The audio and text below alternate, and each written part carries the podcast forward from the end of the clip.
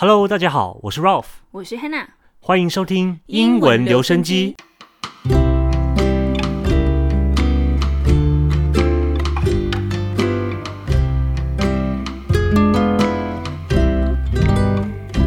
大家在收听节目的时候，请不要忘记给我们五星的好评，分享给你的朋友以及留言哦，这样会增加我们在排行榜上曝光的几率，让更多朋友能够听到我们的节目。不知道上次小红帽的故事，哈娜觉得对听力有没有帮助啊？这么快就有效了吗？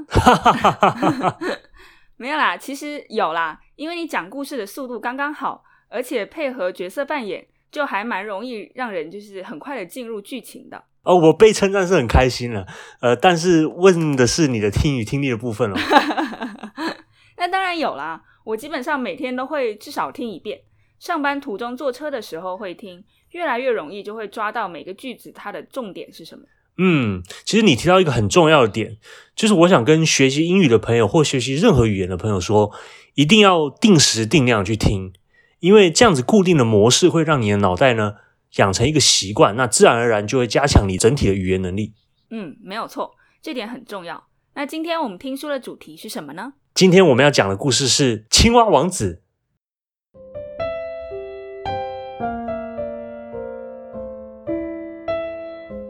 The Frog Prince. One fine evening, a young princess put on her bonnet and cloaks and went out to take a walk by herself in a wood. When she came to a cool spring of water that rose in the midst of it, she sat herself down to rest a while.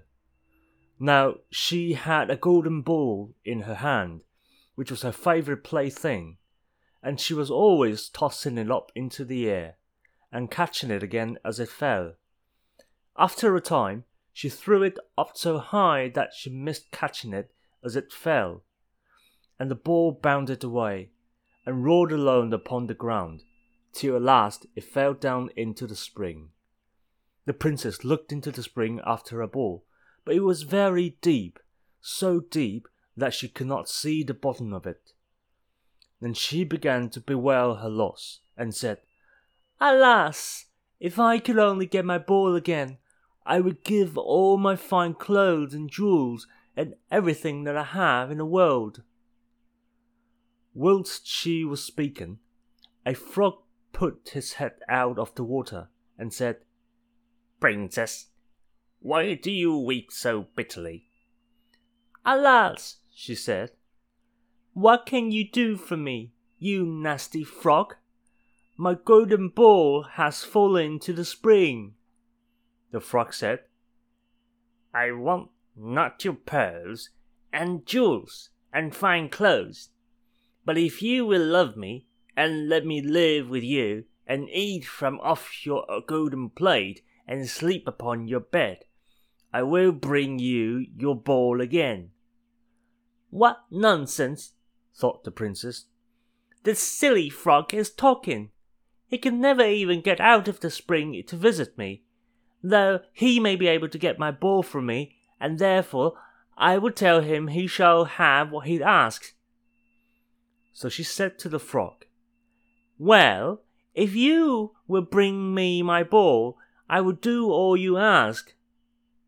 Then the frog put his head down and dived deep under water. And after a little while, he came up again, with a ball in his mouth, and threw it on the edge of the spring. As soon as the young princess saw the ball, she ran to pick it up, and she was so overjoyed to have it in her hand again, but she never thought of the frog, but ran home with it as fast as she could. The frog called after her, Stay, princess, and take me with you as you said. But she did not stop to hear a word. The next day, just as the princess had sat down to, t- to dinner, she heard a strange noise tap, tap, flap, flash, as if something was coming up the marble staircase. And soon afterwards, there was a gentle knock at the door, and a little voice cried out and said, Open the door, my princess dear. Open the door to the true dear. And mind the that thou hast said. by the fountain cool in the greenwood shade. The princess ran to the door and opened it, and there she saw the frog, whom she had quite forgotten. At its sight, she was sadly frightened, and shutting the door as fast as she could, came back to her seat. The king, her father, seeing that something had frightened her, asked her what was the matter. There is this nasty frog, she said, at the door that lifted my ball from me out of the spring this morning. I told him that he should live with me here, thinking that he could never get out of the spring. But there he is at the door, and he wants to come in. While she was speaking, the frog knocked again at the door and said, Open the door, my princess dear. Open the door to thy true love here, and mind the words that thou and I said by the fountain cool in the greenwood shade. Then the king said to the young prince, As you have given your words, you must keep it. So go and let him in. She did so, and the frog hopped into the room, and then straight up, tap tap, flap flash, from the bottom of the room to the top, till he came up close to the table where the princess sat. Pray let me upon chair, said him to the princess, and let me sit next to you. As soon as she had done this, the frog said, Put your plate nearer to me, that I may eat out of it. This she did, and when he had eaten as much as he could, he said, Now I'm tired. Carry me upstairs and put me into your bed. And the princess, though very unwilling, took him up in her hand and put him upon the pillow of her own bed, where he slept all night long. As soon as it was light, he jumped up, hopped downstairs, and went out of the house. Now then, thought the princess, at last she is gone, and I shall be troubled with him no more. But she was mistaken, for when night came again, she heard the same tapping at the door, and the frog came once more and said, Open the door, my princess dear.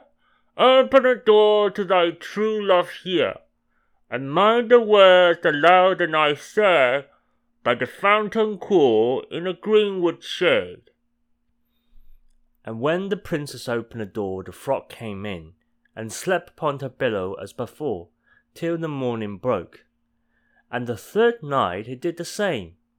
But the princess awoke on the following morning. She was astonished to see, instead of a frog, a handsome prince, gazing on her with the most beautiful eyes she had ever seen, and standing at the head of her bed. He told her that he had been enchanted by the spiteful fairy, who had changed him into the frog, and that he had been fated so to abide till some princess should take him out of the spring and let him eat from a plate and sleep upon her bed for three nights. You, said the princess, have broken his cruel charm, and now I have nothing to wish for but that you should go with me into my father's kingdom, where I will marry you and love you as long as you live. The princess, you may be sure, was not long in saying yes to all this. And as they spoke, a gay coach drove up, with eight beautiful horses decked with plumes of feathers and a golden harness.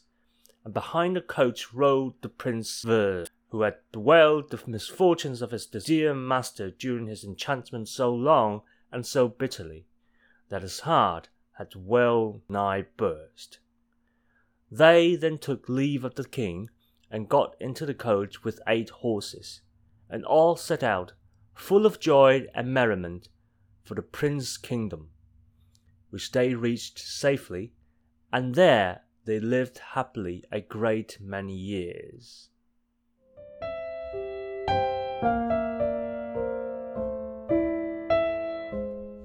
好，那我们来看看今天的单词吧。 第一个字 bewail 是为一件事感到很悲伤，比如说 he bewailed his misfortune，他为自己遭遇的不幸感到悲伤不已。那在故事里呢， 公主因为她的小球掉进了池塘里而感到悲伤，she began to bewail her loss。好，那第二个字 overjoyed 就是一个人感到欣喜若狂的意思，比如 I'm overjoyed that you are coming to visit me。你要来看我，我真是太高兴了。公主则是看到失而复得的小球能重回她的手中，她非常高兴。She was overjoyed to have the ball in her hand again。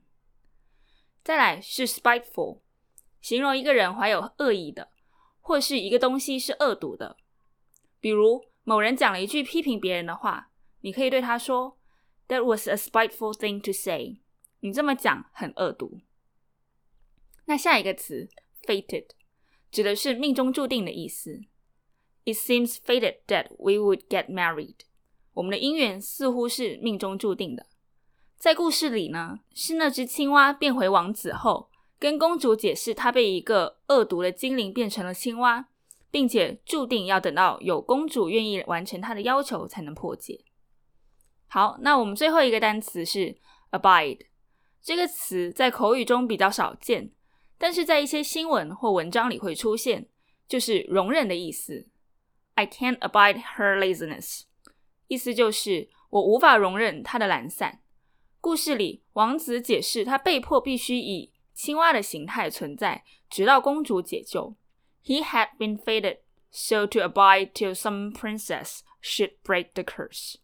那其实 abide 也有短期逗留、停留的意思，比如 He abided in the forest for twenty days。好了，这些生字与片语都会放在我们本集节目的介绍中，大家记得去参考看看。那我们也有在简介中标记故事开始和结束的时间，大家记得利用这些时间标记去重复练习听力哦。那希望大家喜欢今天的英语说书，别忘了分享给自己的亲朋好友哦，或是透过简介中的链接赞助我们的频道，我们会为大家继续提供优质的节目。我是 Hannah，我是 Ralph，英文留声机，我们下周日晚上九点再见啦，See you then，bye。拜。